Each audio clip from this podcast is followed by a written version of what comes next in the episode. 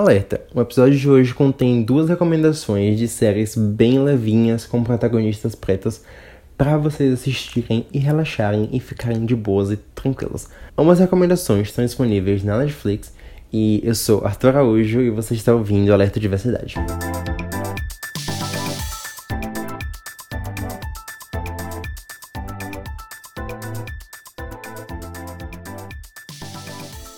Olá pessoas, eu acho que esse é o último episódio do nosso mês especial de novembro para recomendar coisas com protagonismo preto. E não é porque o mês acabou que eu vou parar de recomendar coisas com protagonistas pretas, tá? Mas eu queria fazer um mês especial onde eu fizesse mais conteúdo voltado para isso. Apesar de que eu tenho alguns episódios extras que eu quero soltar também com convidados especiais. Mas vem aí, vou deixar aqui no ar e vamos para as recomendações. Eu queria fazer um episódio solto para cada uma delas, porque são muito especiais para mim. Porém, talvez eu faça isso depois, mas agora eu vou fazer um, uma recomendação rápida para instigar vocês a assistirem. A primeira recomendação é Kipo e os Animonstros. Eu acho que é assim que fala, mas se você digitar Kipo na Netflix, você vai encontrar. É uma produção da DreamWorks e a DreamWorks tem feito tudo, assim, praticamente ultimamente para mim, exceto Voltron, né? Voltron foi meio que uma decepção. Mas fora isso, a DreamWorks foi responsável por She-Ra e as Princesas do Poder, que é tudo na minha vida, assim, sabe? Chef Kiss, eu amo She-Ra. E aí nós temos novamente um desenho cheio de representatividade. É, Kipo vai contar a história de uma garota, peraí, recapitulando. Kipo vai contar a história de um mundo pós-apocalíptico onde os seres humanos eles tiveram que fugir e se esconder no subterrâneo, porque acho que a radiação acabou contaminando o mundo e as coisas estão totalmente deformadas na superfície. E aí a Kipo, que é uma garota que vive nessa nessa toca subterrânea junto com outros humanos, ela acaba sofrendo um acidente e é jogada na superfície. E para sobreviver, ela vai ter que lidar com esse mundo novo e bizarro e assustador e ao mesmo tempo belíssimo. E nisso ela vai encontrar a Loba, que é uma garota preta com black super poderosa e super fantástica, que vai trazer várias questões muito importantes para a narrativa da série. E ela também vai conhecer um amigo que eu acabei de esquecer o nome, mas ele também é preto e ele é gay e é maravilhoso. E a Kipo, ela é birracial, o pai dela é negro e a mãe dela é amarela. E eu acho que eu nunca vi nenhum protagonista afroasiático em um desenho, e isso foi muito importante para mim, ainda mais que eu trouxe minha amiga Olivia para falar aqui no segundo episódio do podcast sobre a vivência dela sendo uma pessoa afroasiática e nunca achar uma representação que pegasse as duas coisas. Então, só, pra, só por isso, sabe? Já começando aí sobre a questão da etnia dos personagens, eu já fiquei assim, meu Deus. E aí, a medida da série vai aparecendo outras pessoas, essas pessoas também são pessoas de cor, sabe? E eu fiquei, meu Deus, que coisa preciosa. Eu estou vendo desenhos com protagonistas de cor, sabe? Que tem camadas e profundidades. E, meu Deus, perfeito. Os dubladores da série também são pessoas de cor, o que é muito importante. E aí, quando a gente vê a narrativa, a narrativa que tem uma crescente, e cada episódio, por mais simples e doido que ele pareça, ele traz alguma coisinha ali que você vai ficar refletindo depois. Pelo menos foi o que eu senti e os episódios são muito interessantes. O mundo que Kipo apresenta pra gente é um mundo realmente novo e que faz a gente questionar sobre o mundo em que vivemos agora, sobre nossa relação com os animais, com a natureza e tudo isso, sabe? Eu fico olhando, contrastando as vivências que ela tá tendo naquele mundo pós-apocalíptico e o conhecimento que ela tem do mundo da nossa terra de agora. E sobre a questão de sobrevivência, sabe? É um clima adorável apesar de ter as confusões e dinâmicas da série.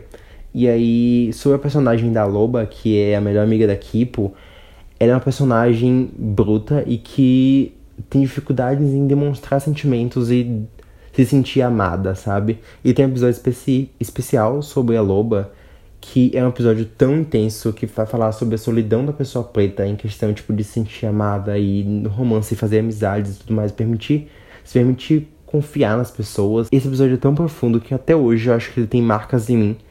Porque quando a gente é uma pessoa preta crescendo ali no meio de outras pessoas, possivelmente brancas, nunca foi o meu caso, tem um deslocamento enorme. E quando a gente vê a back history, backstory, quando a gente vê a história do passado da, da loba, a gente vai entender o que levou ela a ser daquele jeito, de pessoa parecer fria, resistente, e tudo mais, as camadas que tem a personagem é sensacional. E aí temos um amigo dela que eu esqueci o nome, infelizmente, mas que ele é lindo, ele é fantástico, ele tem um amor por música e tem muita música no desenho também e músicas únicas, sensacionais que você vai ficar na cabeça e todo visual fica muito na cabeça. Que é belíssimo, já falei que é belíssimo mil vezes. E sobre o arco desse garoto que chamou muito minha atenção é que tem um diálogo entre ele e a Kipo. E a Kipo ela vai, spoiler talvez, ela vai meio que se declarar pro garoto e ele fala: Eu gosto de você, mas não desse jeito, porque eu sou gay. E aí eu fiquei assim, caraca, é um desenho para crianças e ele tá ali verbalizando aquele sentimento, explicando, deixando claro e naturalizando isso, sabe? Eu acho isso fantástico. Eu fiquei muito surpreso e que foi me surpreendendo muito, muito. Cada episódio eu ficava mais surpresa. E foi muito legal, porque minha experiência com ele eu via no café da manhã, sabe? Eu tava no café da manhã assistindo, então foi muito gostosinho de assistir o episódio de 20 minutos. Ele é bem levinho e trazer várias reflexões que eu ia perdurando pelo resto do meu dia. E uma coisa que eu gosto de falar também é que Kipo foi um desenho que me ensinou a meditar. Hoje em dia, quando eu tô meditando, eu vou. Eu penso na explicação de Kipo sobre meditação e eu vou repetindo isso comigo, sabe? Ao jeito que, tipo, como esvaziar a mente, como respirar. E isso fica marcante, eu acho muito legal. Eu tô na segunda temporada ainda, já lançaram três. E na segunda temporada tá falando bastante sobre essa questão da, do mental, sabe? De como a nossa saúde mental vai influenciar nas nossas atitudes. E como é importante que a gente esteja bem psicologicamente para lidar com as coisas que estão acontecendo na nossa vida, sabe? E é um desenho infantil, eu sempre fico pensando nisso, como o desenho infantil tem tantas camadas e tanta coisa rica a oferecer para as crianças, sabe? E eu queria muito falar de Kipo aqui, porque é um desenho que eu não vejo muita gente falando e eu tenho muito medo de ser cancelado. Então, assistam Kipo, assistam Kipo, falem de Kipo e se deliciem com essa maravilhosidade que é esse desenho. A minha segunda recomendação de hoje é Julie and the Phantoms, que foi uma das coisas mais divertidas que eu assisti esse ano e que me fizeram sorrir até minha bochecha ficar doendo.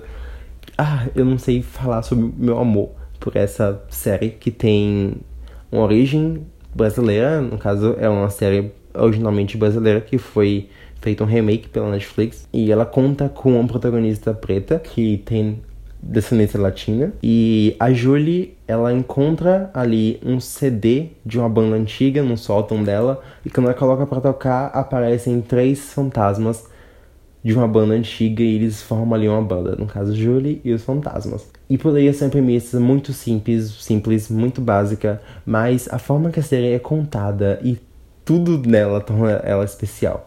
A série é escrita e dirigida, se não me engano, pelo mesmo cara que fez High School Musical e outras coisas muito preciosas na música, sabe? Então, se você quer musical de qualidade, assista Julian The Phantoms. E aí temos uma garota não branca e a melhor amiga dela também é preta, sabe? Isso é sensacional.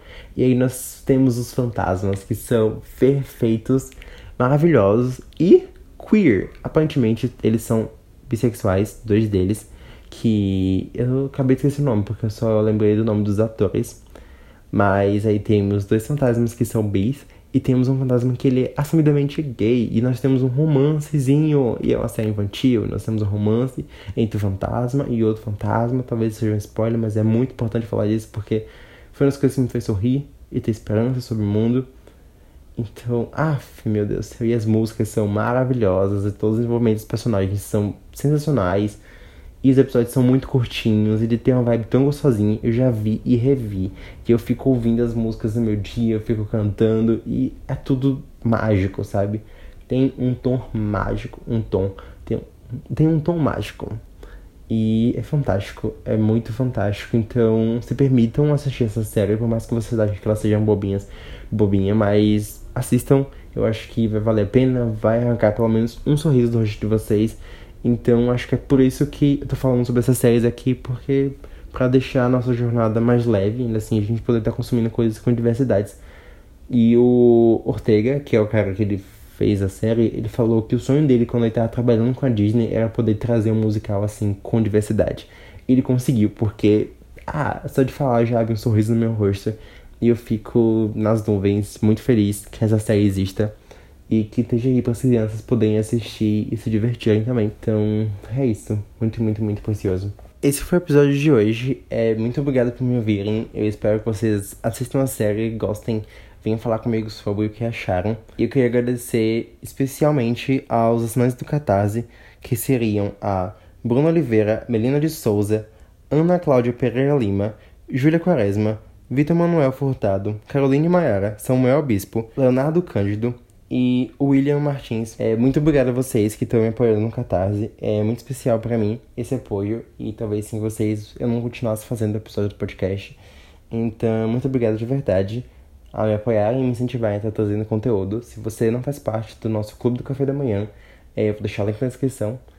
E você pode assinar as recompensas a partir de 5 reais. E é isso. Muito obrigado por me ouvirem e até mais.